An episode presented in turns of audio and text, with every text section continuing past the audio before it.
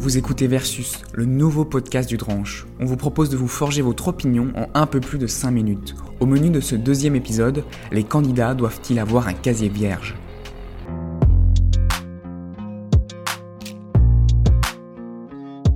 Ce podcast vous est offert par le journal Le Dronche. Pour soutenir le journal, abonnez-vous. Plus d'infos à la fin de ce podcast.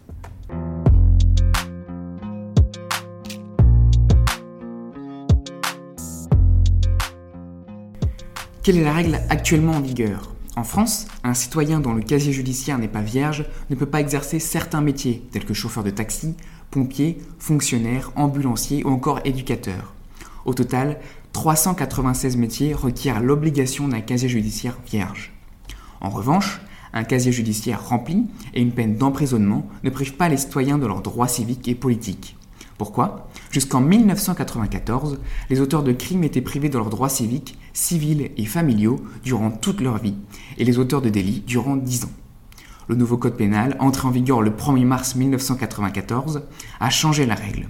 L'interdiction des droits civiques n'a plus de caractère automatique, elle est devenue une peine complémentaire. Seule une peine d'inéligibilité, prononcée parfois en cas de corruption, d'agression sexuelle, d'escroquerie, d'abus de confiance ou de terrorisme, peut donc empêcher les candidats, qui sont des citoyens, d'être élus. Ainsi, aucun casier judiciaire vierge n'est requis pour voter ou se présenter à une élection. Pourtant, en 2017, Emmanuel Macron avait lancé un projet de loi visant à imposer un casier judiciaire B2 vierge pour tous les candidats aux élections. Mais les députés n'ont pas pris le risque d'appliquer une mesure qui pourrait être jugée comme inconstitutionnelle. En effet, rendre inéligibles les candidats qui n'auraient pas un casier judiciaire vierge irait à l'encontre du principe d'individualisation des peines garanties dans la Constitution. Le casier judiciaire vierge a donc été abandonné et l'Assemblée a opté pour une peine complémentaire obligatoire d'inéligibilité. Tous les crimes et un grand nombre de délits, sauf ceux commis avant 2017, sont obligatoirement assortis de cette peine complémentaire, sauf indication contraire. Le juge peut en effet moduler la durée de la peine, prendre en compte les circonstances de l'infraction et la personnalité de l'auteur pour la prononcer.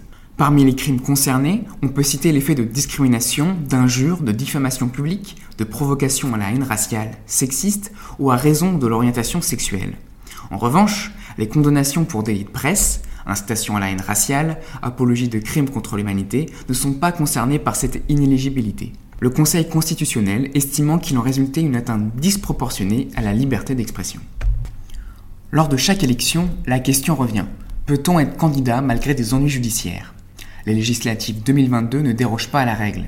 Si un candidat n'a pas été condamné à une peine d'inéligibilité, rien ne l'empêche de se présenter. Exemple récent, Jérôme Perra, candidat LREM condamné en 2020 pour des violences sur son ex-compagne, ou encore Taha Bouaf, candidat NUPES condamné en 2021 pour injure publique en raison de l'origine. Si ces deux candidats ont finalement renoncé, pour des raisons différentes, la loi leur permettrait de se présenter et ils avaient été investis par leurs partis respectifs. Pour ne citer que certaines figures connues, nous avons Thierry Solaire, candidat à sa réélection dans les Hauts-de-Seine qui est poursuivi pour 13 chefs d'accusation, dont fraude fiscale, emploi fictif et financement illicite de dépenses électorales. C'est l'occasion pour nous de s'interroger avec deux experts sur la question faut-il exiger un casier vierge pour tous les candidats?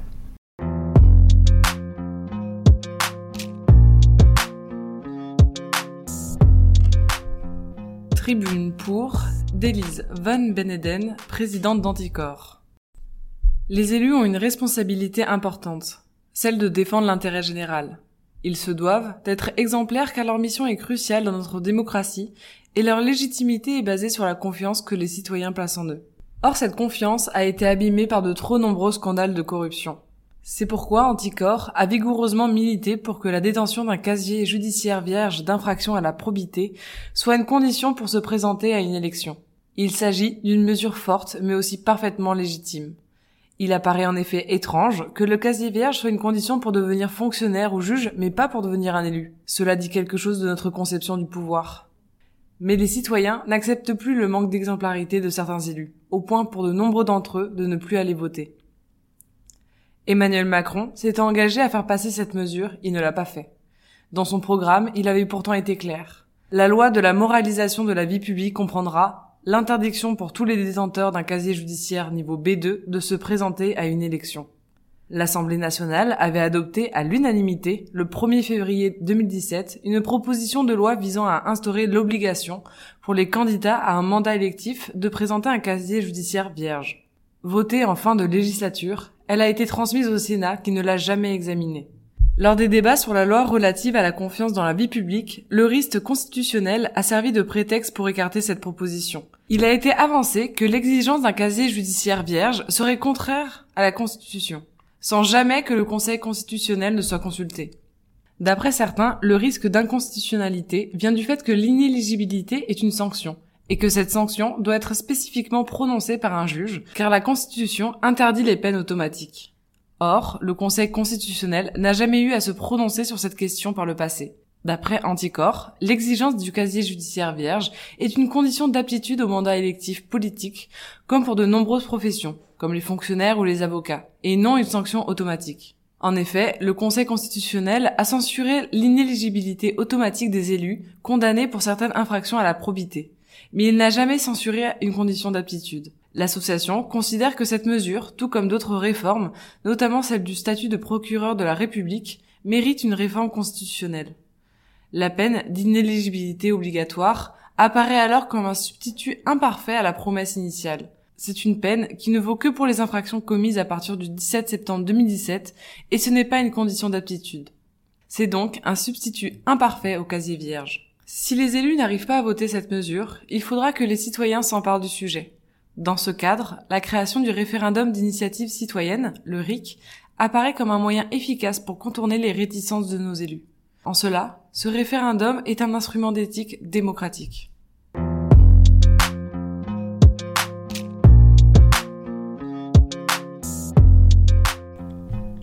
Jean-Philippe de Rosier, professeur agrégé de droit public. La déontologie et l'exemplarité sont des exigences que les électeurs peuvent légitimement attendre de la part de leurs représentants. Pour autant, elles n'imposent pas qu'une candidature soit subordonnée à un casier judiciaire vierge. Le condamné qui l'a ainsi été car il a causé un dommage à la société doit retrouver sa place au sein de cette dernière. Il ne saurait en être banni définitivement ou pour une durée qui excéderait celle de sa peine, sauf à ce qu'un juge en décide autrement en prenant en considération des éléments précis liés à la personne concernée par une décision motivée. Ainsi, la réinsertion d'un condamné à l'issue de sa peine ne peut s'accompagner de son exclusion de la vie démocratique. En outre, le Code pénal prévoit pour certaines infractions la possibilité de condamner leurs auteurs à des peines d'inéligibilité. L'effet est alors identique à l'exigence d'un casier judiciaire vierge pour être candidat puisque ceux qui seront ainsi condamnés à une telle peine ne pourront se présenter à une élection. Cependant, cette peine d'inéligibilité est d'abord limitée dans le temps et sa durée ne s'étend pas à 40 ans. Ensuite, lorsque le juge la prononce, il est tenu de faire application d'un principe cardinal et constitutionnel du droit pénal qui est celui de l'individualisation des peines. La peine d'inéligibilité est ainsi prononcée en prenant en considération l'individu auquel elle s'applique et les circonstances dans lesquelles il a commis l'infraction, justifiant alors une possible modulation de la peine.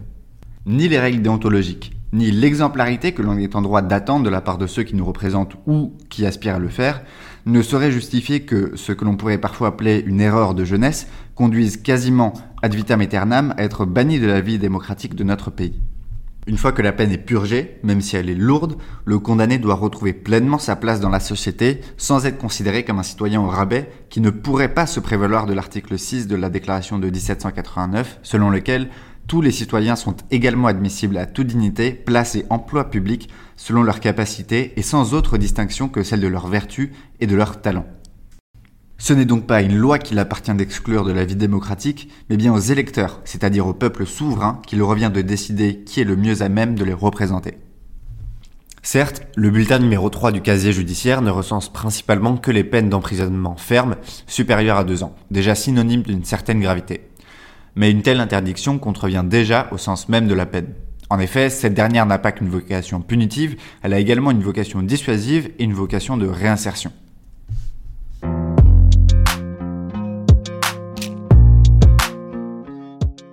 Ce podcast est réalisé par l'équipe du journal Le Dranche, le seul journal qui présente le pour et le contre de chaque sujet. S'il vous a plu, sachez que Le Dranche se lit aussi sur ledranche.fr ou sur papier. Recevoir le journal tous les mois, nous soutenir et nous permettre de continuer à vivre, abonnez-vous à prix libre sur ledranche.fr. Merci.